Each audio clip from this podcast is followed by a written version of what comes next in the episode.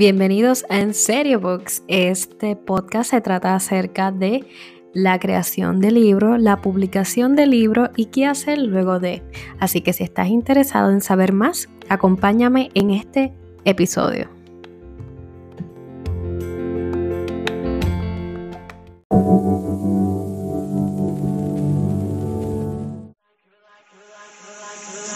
You're like a circle that around me.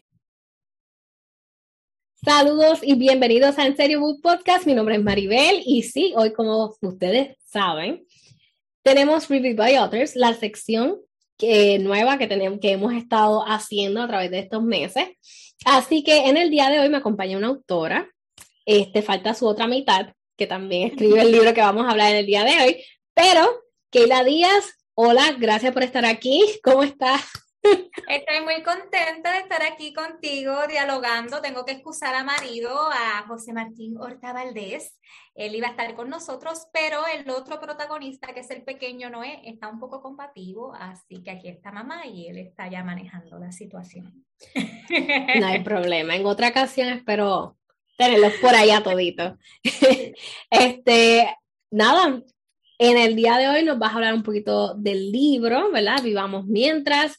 Pero antes de entrar de lleno al libro, para los que nos están escuchando o nos están viendo, cuéntanos un poquito sobre ti, cuéntanos a qué te dedicas. Bueno, pues sobre mí, a mí me gusta decir siempre primero que yo soy, entiendo que soy un ente espiritual teniendo una experiencia física bien intensa. y entonces ya hablando en el lenguaje más normal, pues soy madre, como ya saben, soy esposa, soy de Orocovis, tengo 35 años, soy producto del sistema de educación pública del país, estudié periodismo de bachillerato, soy abogada, ahora mismo soy abogada notaria. Siempre me encantó escribir, eh, siempre me encantó la creatividad, tuve una banda de rock, yo componía las canciones y todo. Eh, de hecho, sabía escribir desde antes de entrar a la escuela, así que yo lo tengo bien en la fibra, en la vena. Cuando entré a Derecho, de manera muy innecesaria, me desconecté de mi creatividad, me concentré demasiado en el derecho. Luego vino el comienzo de la vida laboral, empecé a trabajar como abogada, eh, trabajé en el Tribunal Supremo, en Fortaleza, fui jueza, hice un montón de cosas y me concentré mucho en eso y nada de creatividad.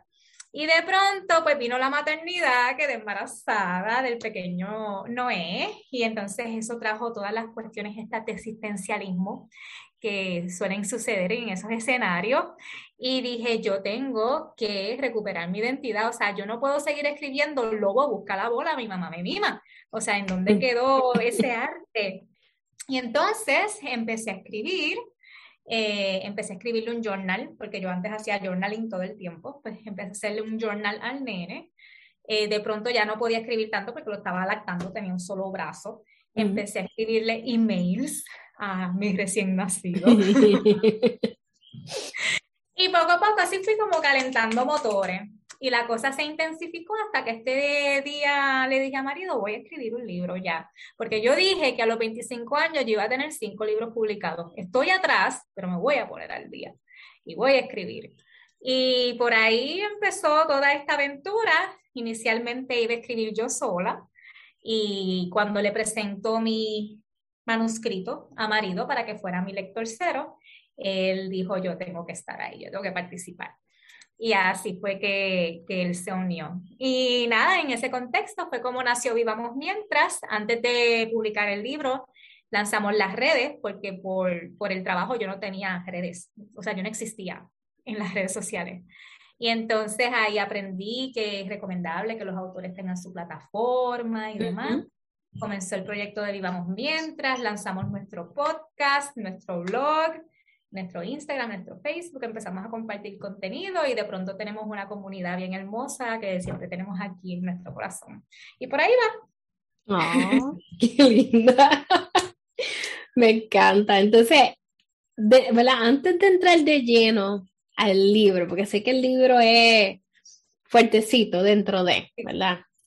Eh, como escritora, me dices que toda tu vida ha tenido esa eso bien presente. ¿Qué libros, qué autores te han inspirado? Quizás puedes ponerle en este, estos periodos de tu vida o qué género te ha inspirado dentro de.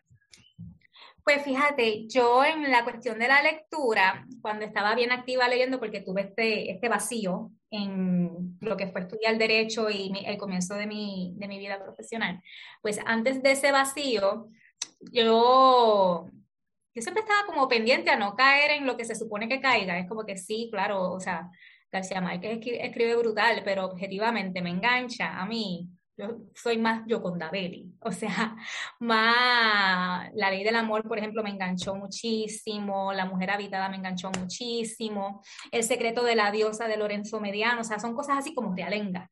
Me enganchó muchísimo también y cuando yo analizo este, cuáles son los elementos en común de esas lecturas que previamente me habían enganchado, son lecturas de mucho empoderamiento femenino y de de mucha mística, de, mucha, de mucho ir al interior y descubrir tu poder y, ver más allá, y esas descripciones, ese, ese arte de, de, hacer que tu presente, que tu aquí ahora sea como más profundo, más detallado, más lleno de colores y que no sea simplemente como, como se te fue el tren así rápido en el corre-corre. Ya cuando me empezó a activar la vena de que no puedo seguir escribiendo Lobo busca la boda, mi mamá me mima pues ahí empecé en la adicción de, de Dios mío, tengo que ponerme al día, tengo que leer, así que eso era viendo la tertulia back then todo el tiempo, leyendo un montón de libros, este, tengo una, una amiga que lee muchísimo y ella me los iba pasando, ella siempre me estaba pasando todo lo que eran los premios Alfaguara y toda la cuestión. Y y creo que leí tanto que decirte este autor en particular me encantó, pues no te estaría mintiendo. Eh, sí te puedo decir quizás que los de Carlos Ruiz Zafón me engancharon bien rápido. Y, de nuevo, ahí vamos al asunto medio espiritual y medio místico también. En cuanto a esta nueva etapa de decidir si sabes que voy a escribir, pues ahí te tengo que decir que más allá de darte una respuesta que diga, wow, esta mujer sabe de lectura y ha leído muchísimo, porque yo no vengo de ese mundo, yo no estudié literatura ni nada por el estilo.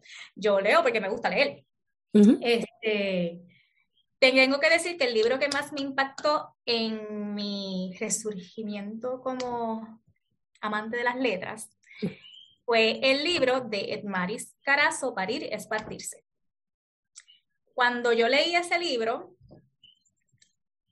fue como un galletazo de lo que tú le escribes a Noé, esos emails que tú le escribes a Noé y esas reflexiones tan, tan profundas que tú estás haciendo, es perfectamente publicable. O sea, ya lo estás haciendo. Porque nosotros muchas veces pensamos que escribir es requiere todo este ritual y todas estas cosas como bien detalladas y, y tener el, diccionario aquí al lado para que te veas como que tienes todas estas palabras de domingo y toda la técnica y toda la teoría y a veces ese, ese afán de perfeccionismo te censura. Y yo soy una perfeccionista que ni te cuento. Pero ya cuando yo veo eso y estoy en la crisis de existencialismo del embarazo y lo que luego pues surge del libro, me relajé un poco y dije, ¿sabes qué, Keila? Ya tú, ya tú escribes. Tus libros ya existen. Están esperando que tú los dejes salir, que tú los sueltes. Y pues ahí, por ahí va. Así que, si tengo que escoger a una que me impactó de verdad, de verdad, de verdad, de que en efecto tuvo un movimiento así, me empujó. pues me encanta decir que es en Marisarazo, que es Parir es Partirse, y me encanta porque es puertorriqueña, porque es contemporánea mía, y me encanta apoyar los autores locales. Ahora casi lo que estoy leyendo es yo diría que 95% autores locales y autores nuevos, porque me gusta este asunto de, de apoyarle. Perfecto. Este, ¿me pasa la información? Pásame la información de esa autora, porque me, me, da curiosidad el título, como que suena, suena in your face el título, pero suena como que... Así, ella es así, ella es in your face, esto es lo que tengo que decir, esta es mi voz, este es mi estilo y no me importa lo que te parezca. Y me pareció genial. Y alguien tenía que decirlo y se dijo. Y se dijo. pues me parece interesante, me parece interesante. Este, te ahora sí vamos a entrar al libro tuyo. Ok. Preséntanos tu, hermoso libro por ahí. Pues, Mi libro, ya les hablé un poquito sobre el proyecto que vivamos mientras, lo tengo aquí conmigo, este es el libro. Ay. este Vivamos mientras. Eh, ok, las crisis de asistencialismo, ya yo estaba escribiéndole a, a, Noé y estaba tratando de organizar mis pensamientos y darme como un poco de CPR. Y en medio de ese revolú, ¿qué te puedo decir? Mi licencia de maternidad terminó en noviembre, en San Giving. Luego vino diciembre, que después tiene días libres y los cuidos no abren y demás. Pero entonces viene enero y en enero tengo que dejar a mi bebé en el cuido y la tierra está temblando porque fue el enero este de 2020.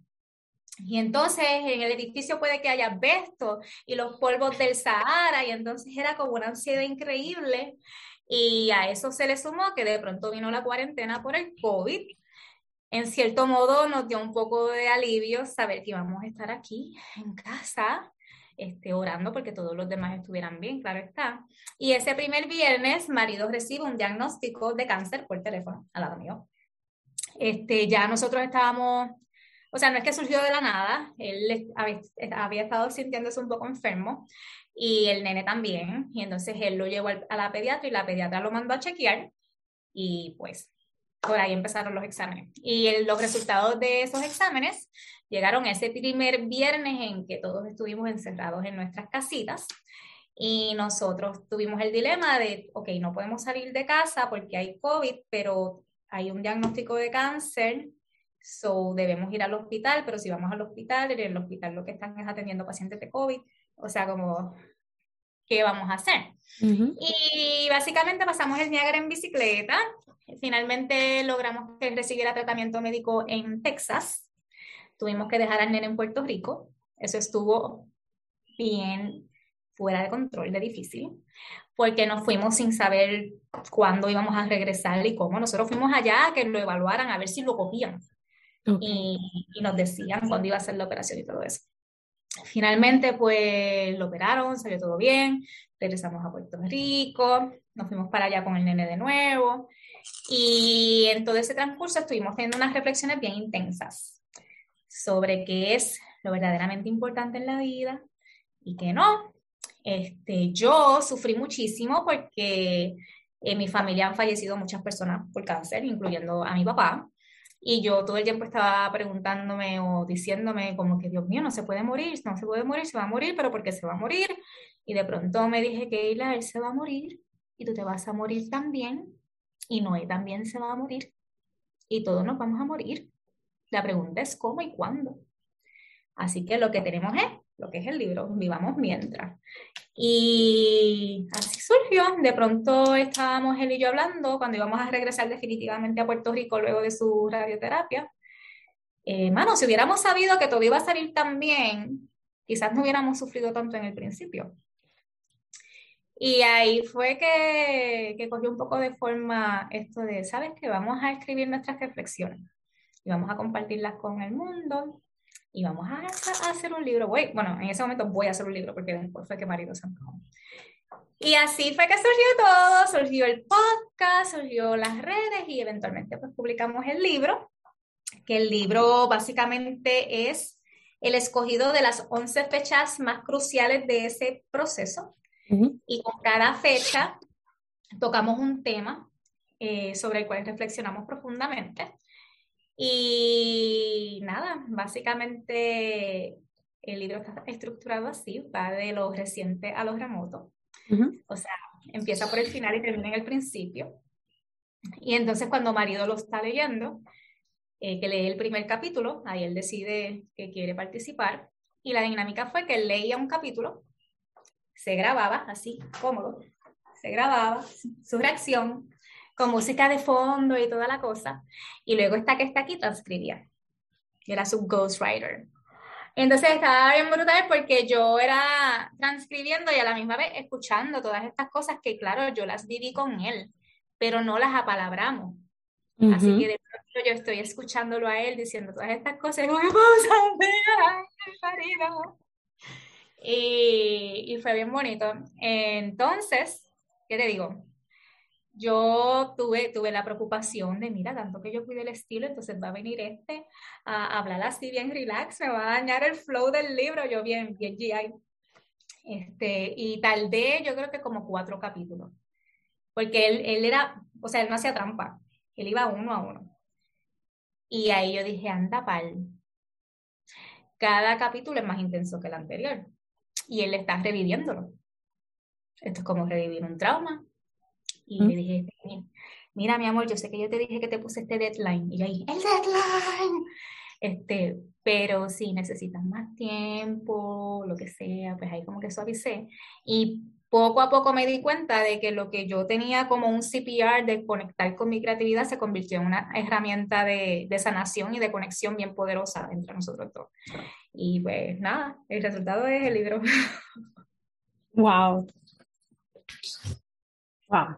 Eso va Es que, es que es bastante extraño. O sea, tengo dos comentarios. Primero, la forma en que hicieron la dinámica del grabarse, tu transcribir, es fuerte, es fuerte la, el estilo, la manera en que lo estaban haciendo.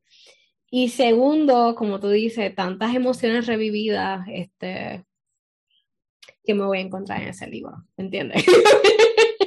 Sí, es fuerte. Es, fuerte. es fuerte, pero necesario también decirlo, porque mi mamá es sobreviviente de cáncer y ella pasó por cosas que yo sé que ella me ha contado, ¿verdad? Que no me ha dicho todo.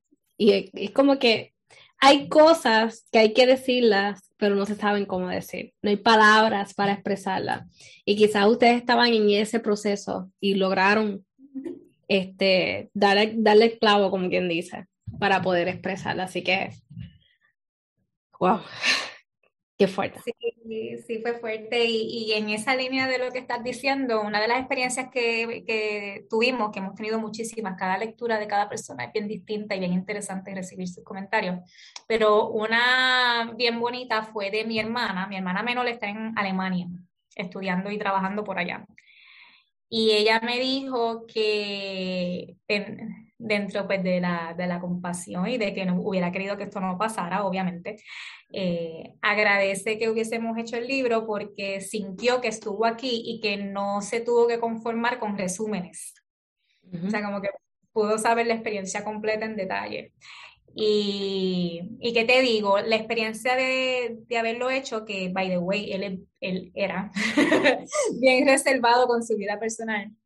Eh, y aplicando esto también a la experiencia posterior que tuvimos, porque después de lanzar el, el libro perdimos un embarazo, nos dimos cuenta de que cuando uno verbaliza las cosas, uno se muestra vulnerable, no solo te abres a recibir el apoyo y el cariño bello que la gente tiene para ti, gente que tú a veces ni, ni te espera, sino que también aportas a, a que la gente se sensibilice.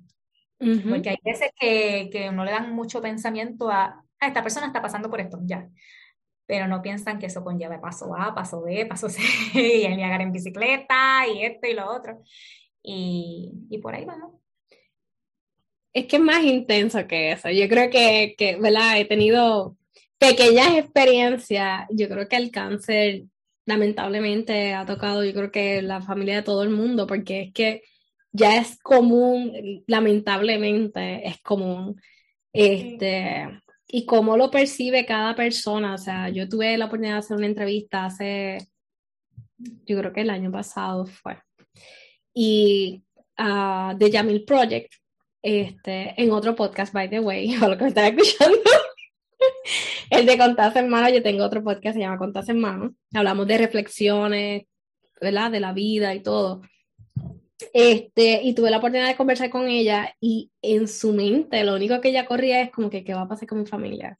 ¿Qué va a pasar con esto? ¿Qué va a pasar con esto? Y el hecho de que ella verbalizara, ¿sabes qué? Nada importaba. Como que yo tenía que pasar cada día como yo podía, o sea, cada día tenía su afán y pues tenía que sobrellevarlo porque que no había más manera y al sol de hoy, ¿verdad? Este, una de las personas que más me ha impactado, que tuve la oportunidad de conocer y que me impactaron un montón, y por eso digo, debe ser bien intenso esa dinámica en el libro. Este, y dentro de la comunidad, ¿verdad? Que, que tiene, sé, ¿verdad? Por, por The Yamil Project, que surgen muchas preguntas. Surgen muchas preguntas, personas van donde ti para hacerte cierto tipo de acercamiento. ¿Qué tipo de, o sea, qué preguntas normalmente recibe gracias a que pudieron expresar, este, ¿verdad? Lanzaron eh, Vivamos Mientras. ¿Qué cosa es lo más común que llega a tu DM? bueno, pues la dinámica, la dinámica más bonita, no, no bonita, la, la más de conexión, es la que tenemos persona a persona cuando vamos a la, a la feria o montamos mesa o hacemos algún tipo de actividad.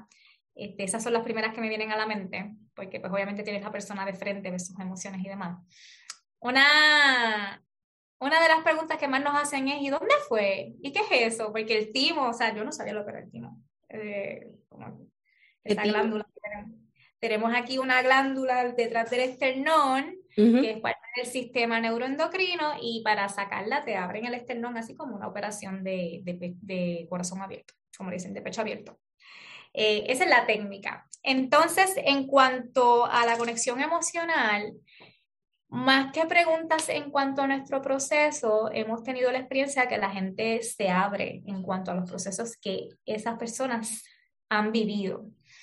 Y se han abierto tanto en procesos que ya pasaron con retos de enfermedades y demás, como en otros temas tan amplios, los temas que mencioné que casé con cada una de las fechas, nosotros hablamos de amor de pareja, hablamos de crianza, hablamos del trabajo, hablamos de alimentación, hablamos de ejercicio, de espiritualidad. Y entonces eh, muchas personas nos han dicho, por ejemplo, este, que gracias por escribir el libro, que esta reflexión me hizo pensar mucho sobre esta otra cosa.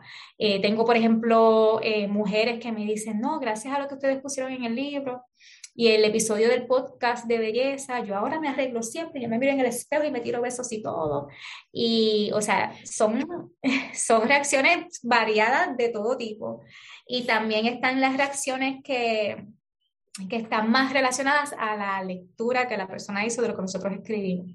Una que a mí me impactó muchísimo, que yo no la había pensado así, eh, fue esta, esta persona que nos entrevistó y me dice, no, y es hermoso cómo la vida te dio a ti, a través de marido, la oportunidad de hacer todo eso que tú querías hacer para ayudar a tu papá y no pudiste.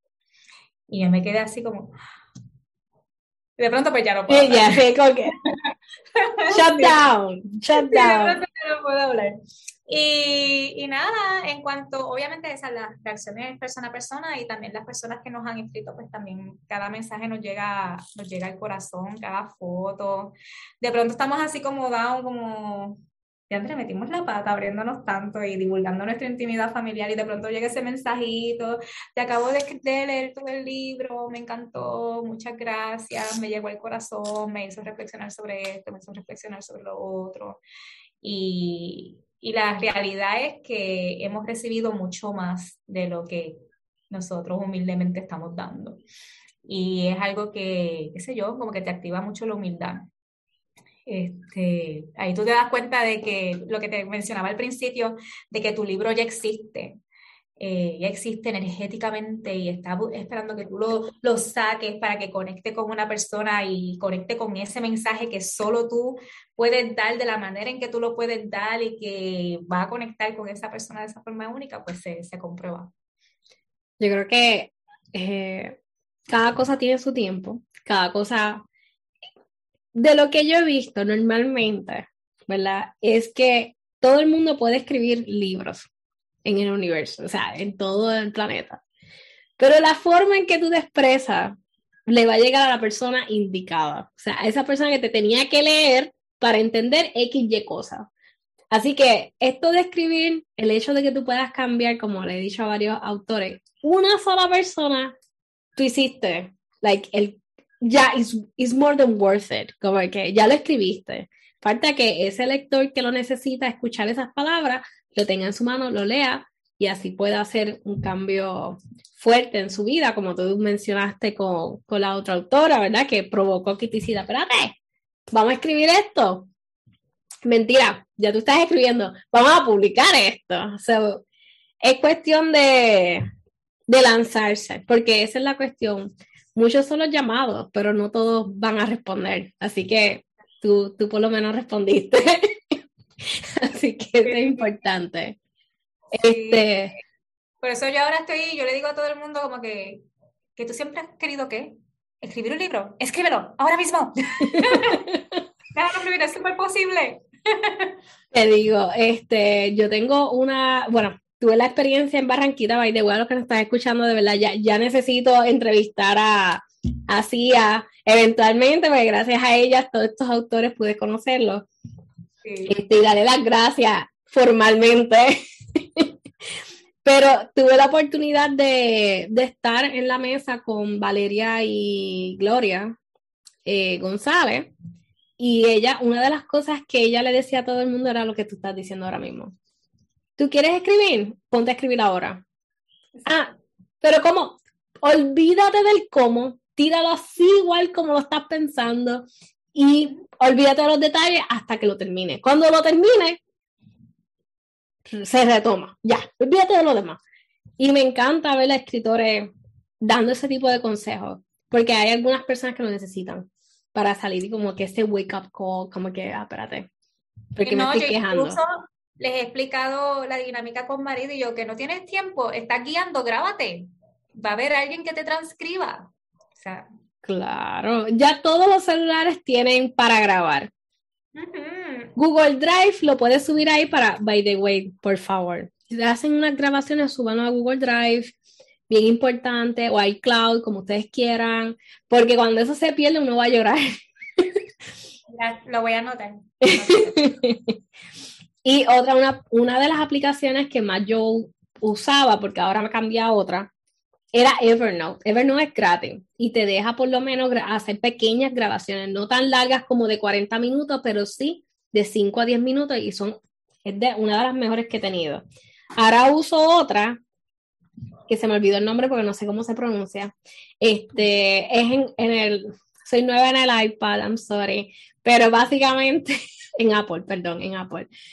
Screen, Screenever, creo que se llama. La estoy pronunciando súper mal. Y es un amor también. Pero nada, estas son dos de las que más me gustan hasta el sol de hoy. Este, así que si estás pensando escribir, pues ya sabes, puedes empezar grabándote. Este, te pregunto, ¿verdad? ¿Cuál ha sido el proceso? O sea, el, el proceso luego de, de hacer el libro. O sea, hiciste el libro, ya tenía las plataformas abiertas. ¿Se te hizo algún proceso difícil, obviamente, escribirlo tuvo que haber sido horrible. Vamos a picharle esa parte. no lo pueden mencionar, lo pueden mencionar. Pero además de escribirlo, parirlo, básicamente, entre los dos. ¿Hubo otra, algún otro inconveniente que tuviste?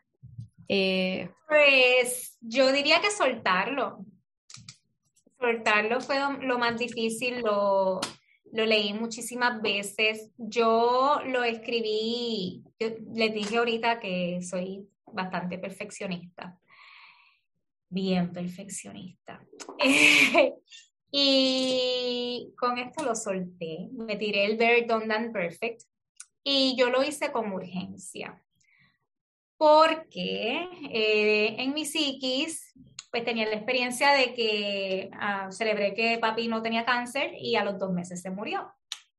Y entonces es como que yo tengo que sacar esto y que lo vea. ya pues ese miedo lo, lo, he, soltado bastante, estoy disfrutando el presente. Así que solté un poco el perfeccionismo, dije, se va, contrato a alguien que me edite los errores que se me hayan quedado y lo soltamos. Pero ¿qué pasa? Que entonces ahí viene el, verifícalo de nuevo. Ok, vamos a ver. Se me quedó este acento. ¿Qué voy a hacer? y entonces en esta dinámica de, de, tener el back and forth, nos ayudó en, en, la edición Las Marías Estudio Editorial, Mariana González, la tenía loca, loca, loca.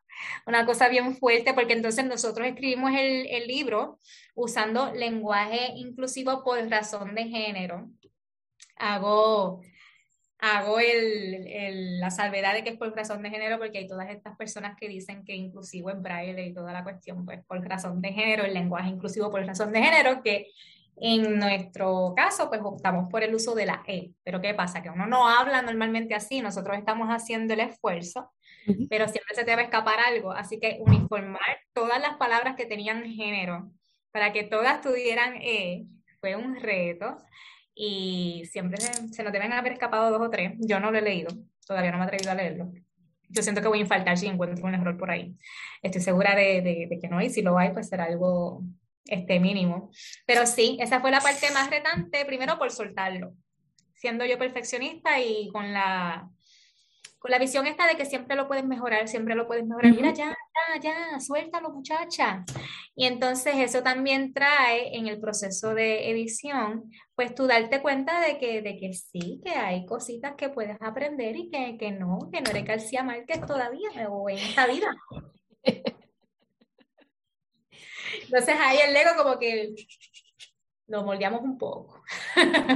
Yo, yo creo en estas segundas ediciones, terceras ediciones, yo creo en eso. O sea, que cuando yo tiré el libro, yo dije, pues así va, así se va, pues porque así se va, vamos a ponerlo así.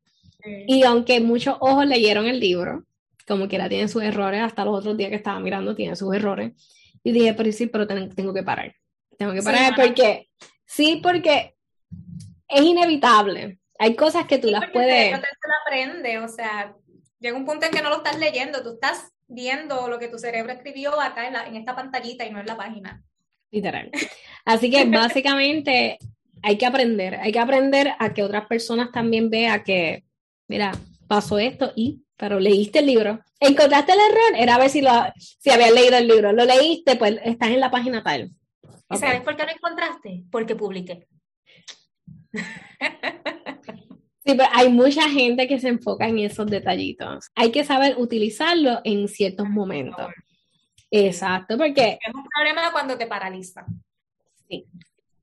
Porque déjame decirte que yo escribí, cuando yo escribí, el libro llevaba, llevaba montado un año. Y yo decía, yo quiero una portada así, así, así. Y nunca conseguía a nadie que hiciera la portada. Nunca lo conseguí por el presupuesto, en ese momento no tenía presupuesto este, que yo decía, ok, fine, esto es un, factor limitante. Este, so terminé, un día súper random, tiré la foto, me encantó una foto ahí que tiré, y yo dije, ay, esta foto como que de portada quedaría lindo. Entonces empecé a, empezar a tantear mucho hasta que tiré el libro.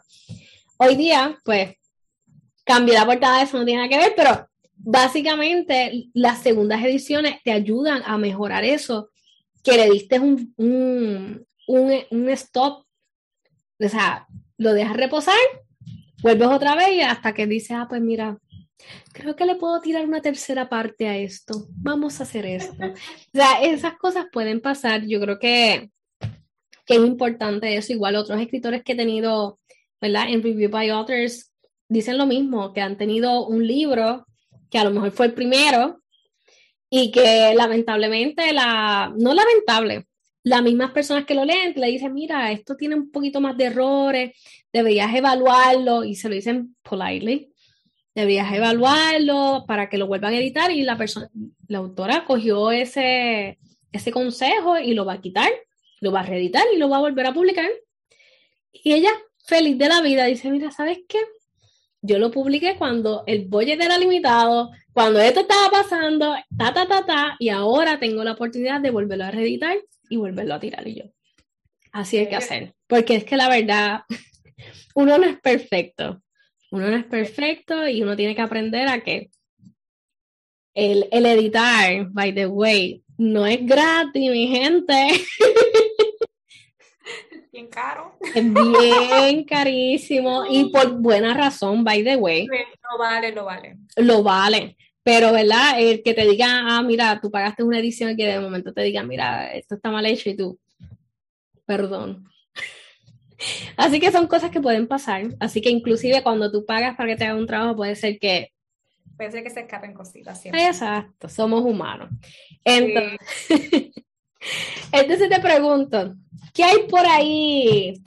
Bueno, antes de, de preguntarte dónde está tu libro, ¿qué hay por ahí en tu mente rondando? Porque me contaste algo, me contaste algo y, y uno de los, de los males de los escritores es que publican uno y tienen ocho en la mente y siguen por ahí para abajo. Así que te pregunto, ¿tienes por ahí ideas sueltas de lo que vas a tirar ya mismo?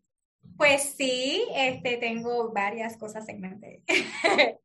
la que tengo actualmente, de hecho, terminé el manuscrito de mi segundo libro la semana pasada, hace unas last Friday. Muy felicidades. Y, así fue, fue un reto que me impuse yo el 10 de enero dije, voy a empezar mi periodo de 12 semanas, lunes a viernes, y yo voy a terminar este libro. Y lo voy a terminar, lo voy a tener terminado el manuscrito para el 1 de abril, que fue el viernes pasado. Era luna nueva y esa era la fecha pronosticada de parto, eso fue casualidad del bebé que perdimos. Así que esa energía creativa que tenía dentro de mí para crear un ser humano, pues lo convertí en un libro con mucho amor. Ese va a ser mi primer libro como abogada es de mi proyecto que se llama Heredar en Paz, que también tiene redes y tiene podcast y tiene todo. La visión de ese proyecto es crear esta herramienta, este libro, para que las personas se autoeduquen, personas que no estudiaron derecho, personas así comunes y corrientes normales, personas felices. Como yo, como yo. Vamos a ponerlo así, yo no estudié leyes. Sí, pues que las personas puedan autoeducarse sobre herencias y testamentos para prevenir conflictos y promover la unión familiar. ¿Por qué? Porque como abogada y ex jueza he visto que las personas buscan a los abogados sobre herencias cuando ya el problema explotó. Y como ser humano viviente, he visto cómo las familias se rompen por el desconocimiento sobre este tema. Y lo que está debajo de todo este desconocimiento es como la secuela de Vivamos Mientras, que es que la gente se cree que es inmortal, la gente se cree que la muerte no les va a llegar en ningún momento y dejan sueltos todos estos detalles importantes que son tostones que le dejan a la familia. Así que se creó Heredar en Paz, que es el proyecto de educación legal gratuita, está el libro, que ya el manuscrito está hecho. Estoy en ese proceso de ver con quién contrato los pasos posteriores para ver cuándo lo lanzo. El libro contiene el conocimiento básico sobre el tema, que, by the way, las normas sobre este tema cambiaron en el 2020 porque en el 2020 se aprobó un nuevo código civil. Así que si antes había muchas dudas, ahora hay más dudas todavía sobre el asunto. Y nada, ahí empecé a darle a calentar motores para la creatividad, porque yo dije, pues ustedes saben que en derecho se usan ejemplos, como que fulanito hizo esto y entonces el hijo hizo lo otro, ¿qué es lo que aplica? Yo dije, ¿y si, y si hago todos los ejemplos de la misma familia? Así que ahí aproveché y empecé a practicar eh, lo de cuento corto, lo de cuentito. Y entonces cada capítulo empieza con un cuento y todos los cuentos de todos los capítulos son de la misma familia que me inventé y están entrelazados entre sí. Y entonces luego le sigue la parte de derecho, pero en habichuelas, en de habichuelas, sin mucho formalismo y mucha cosa. Y al final de cada capítulo hay una reflexión sobre la muerte y sobre la vida y sobre el duelo, para que uno pueda tener pues, una mejor calidad de vida, reconociendo que pues, es, es, frágil y breve. Ese es el libro que tengo ya saliendo del horno tengo una novela que escribí en bachillerato. La tengo hard copy. No me he atrevido a leerla. Está en mi closet y me habla. Me dice, ábreme, léeme. Así que eventualmente le echaré el ojo a ver si la transcribo y le doy un cariñito y la saco, si me atrevo. Mira, lo digo y se me aprieta el pecho, me dan como, como Y ya con el calentamiento de los cuentos y quizás revisar esa novela, pues no sé si me tiraré una novelita o una poesía o un libro de cuentos, algo así. Pero ya, ya ahí espero poder soltarme a, la creación literaria, ficción como tal. Por ahí voy. Ok, ok. Está multifacética, me encanta. Y yo creo que te voy a ser bien franca. Si algo yo aprendí en aquel, aquella feria tan maravillosa fue que un montón de escritores con tantas mentes creativas, tantas cosas que aprendimos en ese día. De verdad que tienen de múltiples temas, no solamente de un género en particular. por eso digo, la mente del puertorriqueño, bueno, de todo, todo escritor tiene mentes polifacéticas, ¿verdad? Pero me encantó ver que había tanta variedad, tanta variedad de un solo escritor, tenía tanto, era algo bien impactante para mí. y nada, te pregunto, Keila, ¿dónde podemos conseguir tu libro? Bueno, básicamente lo pueden conseguir en su librería favorita. Estamos ahí en, bastantes lugares. Está en Amazon, en cuanto a librerías virtuales, está en Amazon, está en Libro 787, en Boricua Books, que es quienes nos ayudaron a publicar, Armando Valdés y Lara Mercado, que son los autores de, Un Coquí de Boriquén con los Reyes Belén. Estamos también en Boricua Books, en Libros y algo más. Déjame, tengo la lista aquí porque son muchos.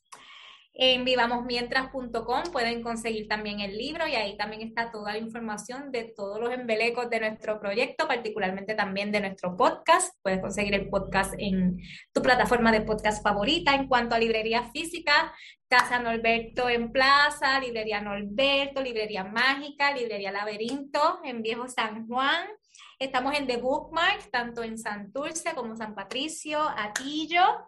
En Arecibo estamos en Ágape en Patriarca Detalles y también estamos en el Rincón del Lector en Camuy, en la casita Books and Gifts en Aguadilla, en Ponce estamos en El Candil y en Librería del Sur, estamos en Biblioservices de San Juan y Ponce, si eres colega, abogado, abogada, abogada, pues por ahí también consigues nuestro libro. Se supone que también está en Walgreens y en Walmart, pero ya casi se han agotado en todas partes. Si ven uno por ahí, lo cogen para que nos quieran más.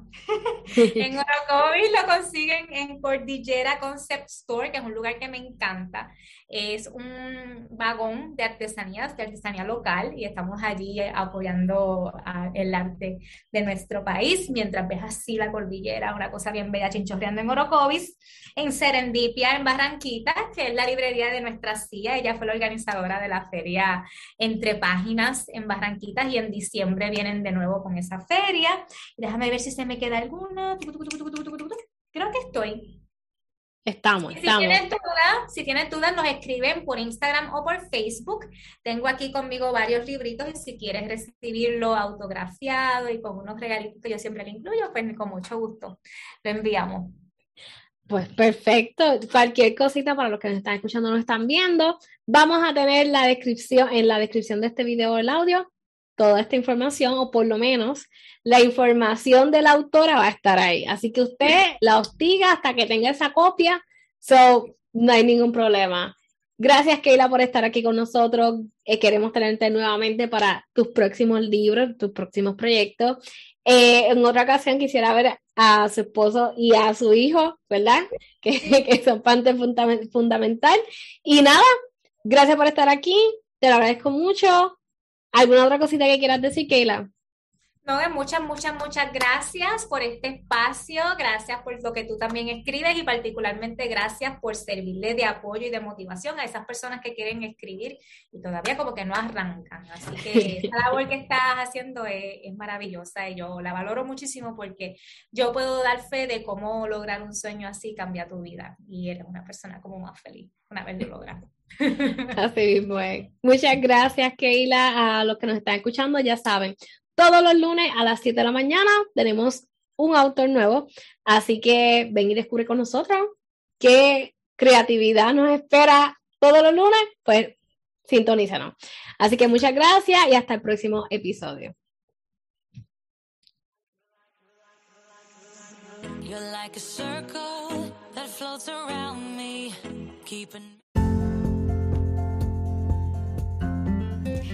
Hemos concluido el episodio del día de hoy. Te agradezco por escucharme.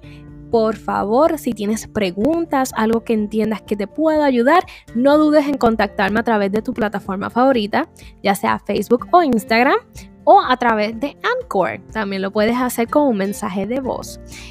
Así que nada, nos vemos en el próximo episodio.